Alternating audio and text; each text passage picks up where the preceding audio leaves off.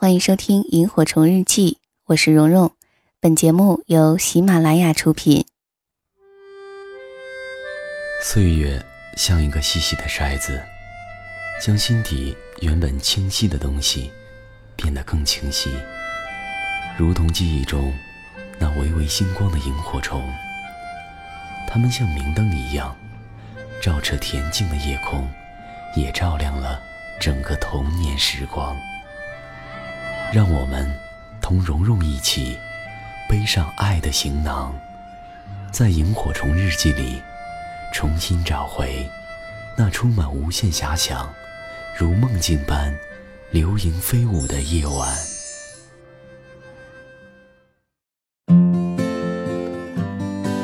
各位晚上好，这里是萤火虫日记，我是蓉蓉。你可以在新浪微博和微信公众号中搜索“蓉蓉幺六八”找到我。蓉是雪绒花的蓉。每天呢，我都会为大家推送节目之外更多的精彩内容，欢迎你的关注。今晚为大家分享的这篇文字来自于作者刘墉。以下的时间一起来听。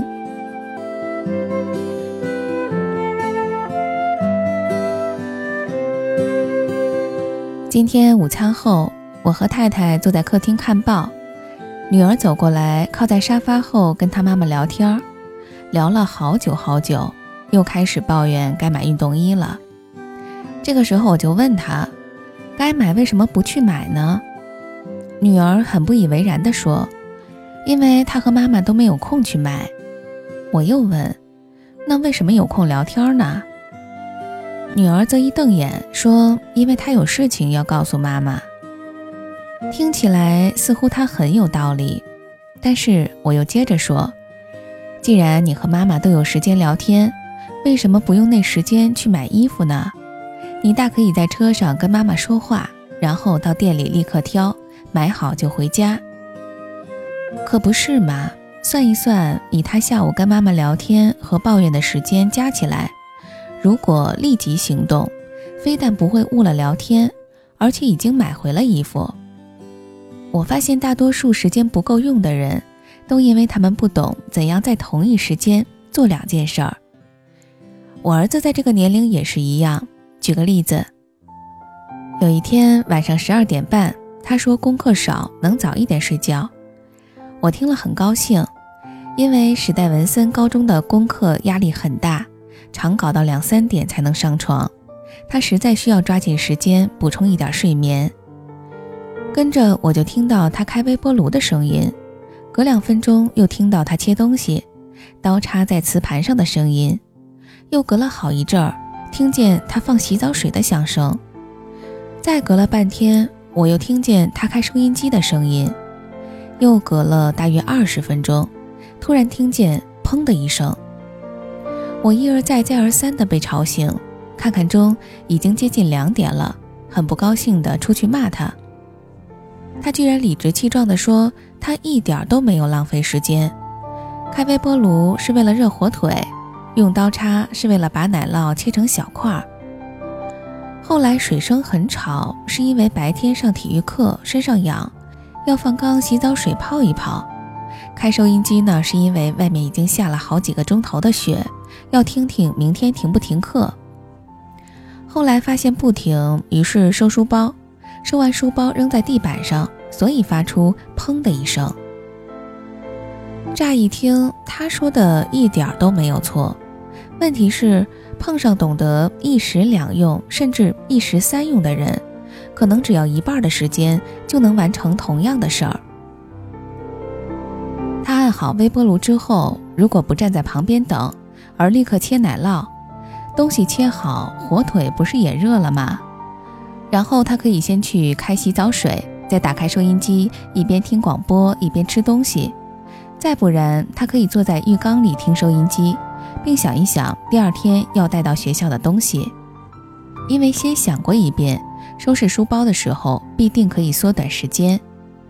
整个算起来，由于在同一时间都做了两件事儿，甚至是三件事儿，是不是能节省一半的时间呢？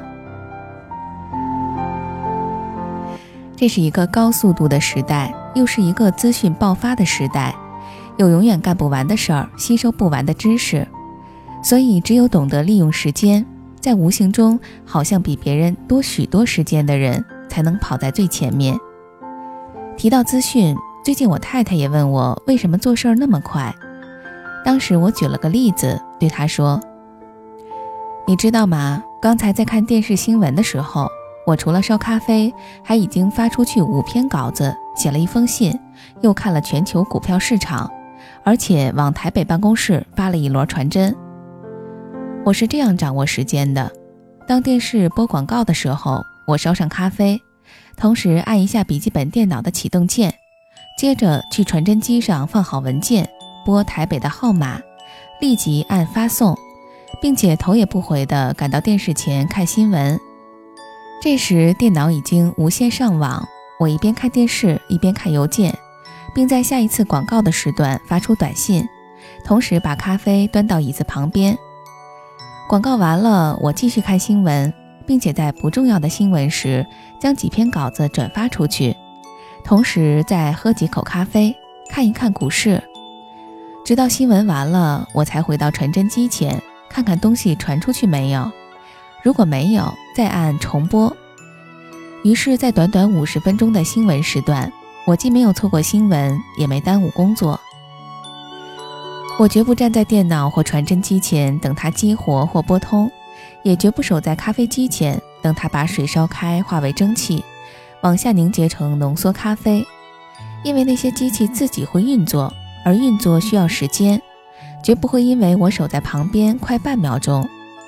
懂得利用时间的人，先要知道怎么操作这些聪明的机器，让它帮你节省时间，而不是守在机器旁边，让自己成为机器的仆人。儿子小的时候不懂得用时间，现在可进步多了。我最高兴的是，在台北有一天，我和他进电梯，我先按楼层，再按关门，他居然纠正我：“爸爸，你为什么不先按关门，在电梯关门的时候，再利用那几秒钟的时间按楼层，这样可以省好几秒钟呢？”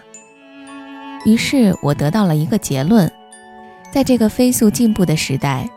每个人都会被逼得分秒必争，成长是学习用时间，成熟是懂得用时间，而成功是能够掌握时间。